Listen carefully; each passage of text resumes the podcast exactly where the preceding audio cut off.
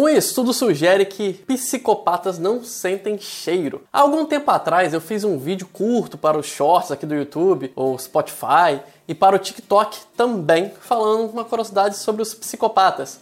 Só que teve gente achando que a mãe, o marido, o irmão, enfim, todo mundo era psicopata porque não sentia cheiro direito, ou não sentia cheiro bem, não sentia cheiro de nada. Bem, vamos esclarecer todas suas dúvidas hoje, mas eu falo um pouquinho melhor sobre isso depois da vinheta. Meu nome é Elias Ribeiro, sou nerd e por mais incrível que pareça, sou neuropsicólogo. Bem-vindos ao Numa realização Newbie Produções. Psiconerd. Antes de prosseguir, eu peço teu apoio para o meu trabalho, clicando em curtir, compartilhando, se me der essa honra, essa alegria, se inscrevendo no canal. De vez em quando também passa um link de Pix aí, então qualquer 10 centavos também ajuda, que tá difícil no YouTube. Para evitar mais conclusões precipitadas, vamos falar a origem da informação desse episódio. O estudo original, qual eu citei, que vamos utilizar, foi publicado em Chemosensory Participation, que eu não sei se a pronúncia está correta, meu inglês é horrível, já há bastante tempo. A referência completa com o link vai estar na descrição desse vídeo ou podcast, dependendo de onde você estiver me acompanhando. Aí você pode ler o estudo original. Nesse estudo austra australiano, foi notado, após observar alguns adultos com traços de psicopatia, que a percepção de cheiros, odores é bem ruim nesses grupos. Em outras palavras, nesse estudo em especial, nesse estudo, foi notado que psicopatas não criminosos, aqueles que não foram presos, não cometeram nenhum crime sério, não sentem cheiros muito bem.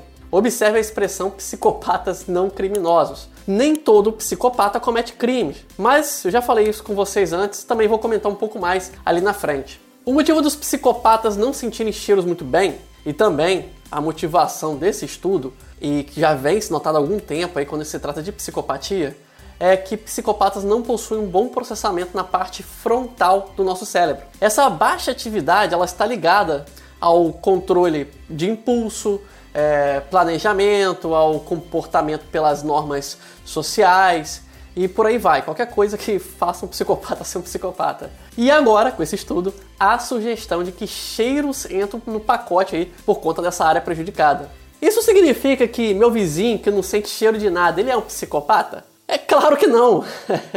Tome esse tipo de informação como uma curiosidade, ou pelo menos como uma de muitas características de um psicopata. Você não avalia um psicopata por uma única característica. Você tem várias coisas para poder analisar.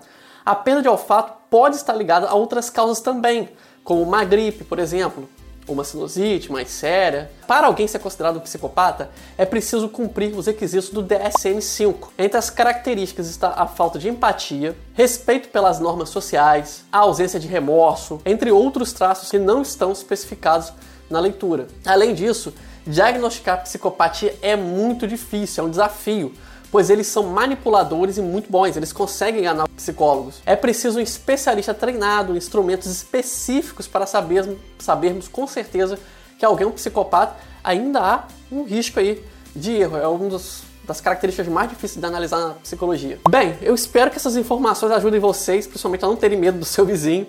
Eu vou ficando por aqui, conversa melhor com vocês nos comentários, então não deixe de comentar. Meu nome é Elias Ribeiro, obrigado de coração por sua companhia.